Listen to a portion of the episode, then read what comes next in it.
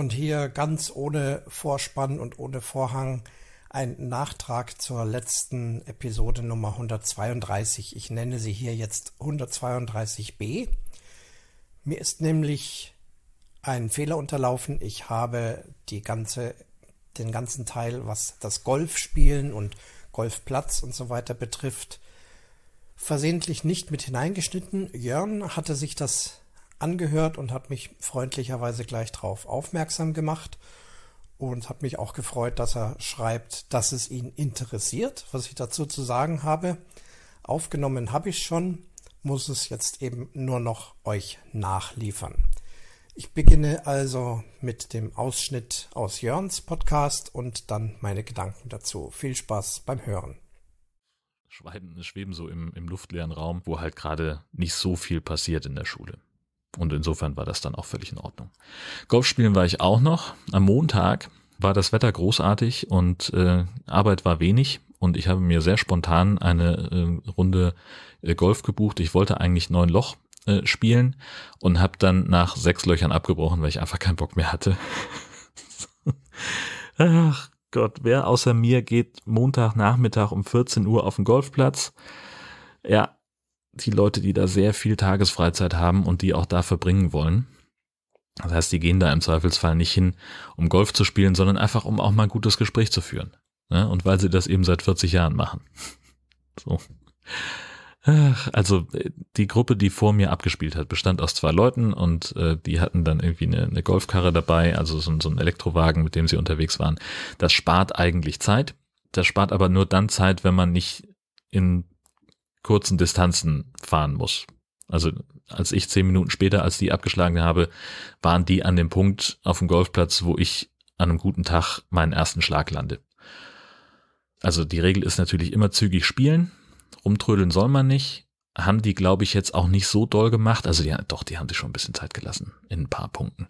Ähm, aber dann kann man halt sagen, man lässt den, den, den schnelleren Flight hinter sich durchspielen.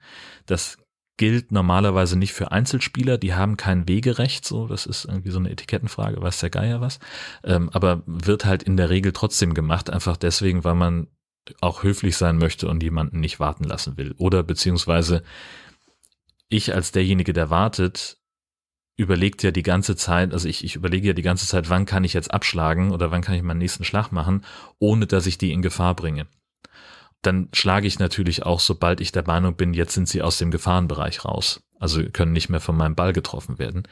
Und äh, das ist dann auch wieder so dieses Aufspielen, ne? dieses in die Hacken spielen, dieses Rumdrängeln äh, wird auch häufig als unhöflich empfunden. Insofern macht man dann häufig doch mal Platz und das kann man jederzeit machen. Man kann einfach mit seinem mit seiner Golfkarre an die Seite fahren vom Fairway kann ein Signal geben, mal kurz winken oder sowas, dann weiß der hinter dir Bescheid und kann den durchspielen lassen. Oder man wartet halt am nächsten Abschlag, lässt den spielen, wartet noch, bis der fertig ist und spielt dann weiter. So, das haben die alles nicht gemacht, zumindest nicht bis zum, bis nach dem dritten Loch. Dann hatte ich vor mir sehr viel Platz, weil die haben ja eher gebremst als beschleunigt, da war also nichts zu sehen. Und dann habe ich ähm, aber auch nur bis kurz vorm Ende des sechsten Loches äh, spielen können, weil als ich dann so 120 Meter vom Loch weg war, war der Typ, der vor mir gespielt hat, gerade dabei einzulochen. Das hat dann auch noch mal eine Weile gedauert, bis der fertig war. Dann hat er ganz in Ruhe seinen Ball aus dem Loch genommen, hat den nochmal abgewischt und ist dann ganz gemütlich zu seinem äh, zu seiner Tasche geschlendert. Ich weiß, dass der mich gesehen hat. Und das ist eigentlich so der Punkt, man grüßt, und dann macht man da Platz. Man beeilt sich, dass man da wegkommt. Ergebnis notieren kann man auch irgendwo außerhalb des Gefahrenbereichs oder bevor man am nächsten Loch abschlägt. Eher nicht.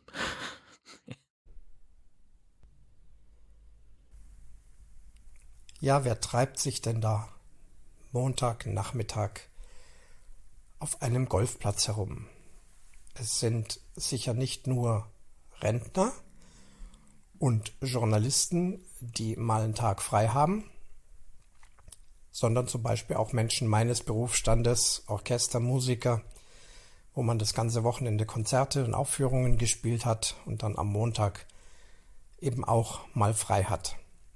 Und so bin auch ich an solchen Tagen gelegentlich, aber auch generell auf einem Parcours unterwegs, bekanntermaßen nicht Golf spielend, sondern Bogenschießend. Aber als ich Jörn so zuhörte über sein Erlebnis auf dem Golfplatz, habe ich viele Parallelen gefunden zu dem, was bei uns auf dem Bogenschießplatz stattfindet. Zunächst einmal geht es da um die Sicherheit, da habe ich sehr genau hingehört. Ein Golfball, der weit geschlagen wird und eine hohe Geschwindigkeit hat, ist natürlich auch ein Gefahrenmoment. Wenn man da also mit dem Ball an den Kopf getroffen wird, glaube ich, ist das sehr, sehr ungesund. Wobei ich vermute, dass die Wahrscheinlichkeit, getroffen zu werden, ist doch äh, deutlich geringer ist, weil es ja eine sehr weite Entfernung ist. Und vielleicht sieht man oder hört man den Ball auch wie das so ganz genau ist, weiß ich nicht, würde mich tatsächlich auch interessieren. Und allgemein auch, wie so die Sicherheitsregeln auf dem Golfplatz noch äh, genauer definiert sind, damit eben diese Dinge nicht passieren. Angedeutet wurde es auf jeden Fall. Bei uns auf dem Bogenplatz, bei den Bogenschützen, ist die Sache an sich gefährlicher. So ein Pfeil ist sicherlich in Summe am Ende wenn er jemand treffen würde, deutlich noch gefährlicher als so ein Golfball. Allerdings sind hier auch die Distanzen deutlich geringer. Also beim traditionellen Bogenschießen haben wir maximale Distanzen von 54 Meter, vielleicht mal 60 Meter, das wäre schon sehr weit. Das ist aber immer noch ein Bereich, wo man, den man sehr gut einsehen kann und wo sich der Schütze, bevor er schießt, egal welche Sicherheitsregeln oder ob sich andere daran halten oder nicht. Man sieht, wenn da jemand im Weg ist, Mensch und Tier sind da immer ähm, betroffen, dass eben weder noch weder Mensch noch Tier irgendwo in der Sichtweite ist. Das stelle ich mir auf einem weitläufigen Golfplatz schon schwieriger vor. Da sind die Distanzen doch deutlich größer. 150 Meter, 200 Meter, ich weiß nicht, wie weit das geht. Und da kann man das vielleicht nicht mehr so genau sehen. Bei unserem Bogenparcours ist es dann auch so. In der Regel sollen die so gestaltet sein, man hat also einen Abschusspflock, von dort aus wird geschossen. Dann hat man das Ziel, nehmen wir mal einfach eine Zielscheibe im Wald. Dann, wenn man fertig ist mit dem Schießen, geht die Gruppe vor, zieht die Pfeile und dann sollte in aller Regel der Weg, der Pfad 90 Grad weg vom Ziel führen, nach rechts oder nach links. Also auf gar keinen Fall geradeaus weiter durch den Wald, denn dann wird es schwierig mit dem Sehen, wenn jetzt äh, viel Bewuchs ist und die Leute gehen hinter der Scheibe geradeaus und die nächsten kommen und sehen diese Leute nicht, schießen dann drüber, dann kann hier große Gefahr entstehen. Aus diesem Grund geht es bei uns immer 90 Grad rechts oder links oder halbwegs halt 90 Grad, damit man eben mit wenigen Schritten schnell aus der Schusslinie ist. Falls man eben irgendwie nicht gesehen werden sollte. Und da passiert auch nichts. Also ich habe nichts bisher von irgendwelchen Unfällen gehört. Äh, alle halten sich dran, alle sind sich dessen bewusst, wie gefährlich es sein kann. Aber wenn man sich an die Sachen hält, dann passiert da auch nichts. Nun die Sache mit dem Überholen. Auch das ist ein Thema bei uns, da wir uns eben auf einem Parcours befinden, der auch eine bestimmte Streckenführung hat. Ich denke, beim Golf ist das ähnlich so. Da beginnt man bei der 1 und geht der Reihe nach. Ich kann mir nicht vorstellen, dass man losgeht und sagt, jetzt schieße ich mal das Loch 1 dann renne ich mal rüber zur 4 und schieße die. Dann gehe ich zurück, weil die 2 Grad frei ist. Ich glaube nicht, dass das stattfindet, sondern dass man da auch angehalten ist, von 1 bis 9 beziehungsweise weiter von 10 bis 18 durchzuspielen und auch möglicherweise bestimmte vorgegebene Sicherheitswege einzuhalten. Beim Bogenschießen ist es auf jeden Fall so. Der Parcours muss der Reihe nach abgelaufen werden und ist auch eine Einbahnstraße. Es ist absolut verboten, nochmal zurückzugehen, weil dann sind alle Sicherheitsregeln außer Kraft gesetzt. Wenn du dann nochmal zurückläufst, die anderen schießen schon, dann läufst du mitten ins Schießgeschehen hinein, möglicherweise, ohne rechtzeitig gesehen zu werden.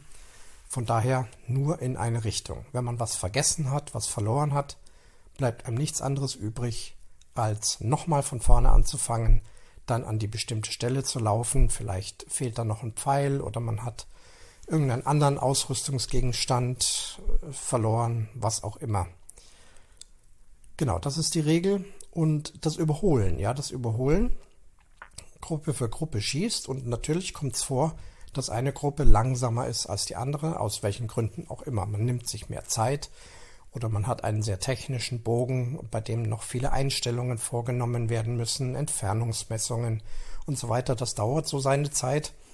Während andere Schützen, die eher mit einem traditionellen Bogen unterwegs sind, die stellen sich hin, ziehen, schießen. Ich vereinfache das jetzt. Natürlich ist auch hier Körperbeherrschung, geistige Beherrschung notwendig, aber die reine Zeitdauer ist doch in der Regel schneller. Und vor allem dann, wenn beispielsweise jemand alleine unterwegs ist, und auch beim Pfeilziehen nicht lange braucht, ein, zwei Pfeile gezogen, vielleicht muss auch nicht mal was aufgeschrieben werden, dann ist derjenige schneller. Und dann rückt man eben möglicherweise auf eine Gruppe auf mit vier, fünf Schützen und Schützinnen, die einfach länger brauchen.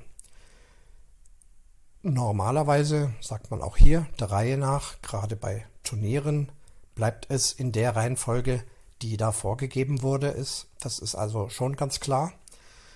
Beim privaten Training, beim Freizeitschießen kommt es oft vor, dass man aufrückt und in aller Regel winkt einen dann die Gruppe heran und sagt, äh, ach Mensch, du bist doch jetzt schneller, schieß doch auch gleich noch, bevor wir die Pfeile ziehen gehen, dann gehen wir alle zusammen vor und dann kannst du schneller vorwärts gehen. Und das ist also die eleganteste Art zu überholen.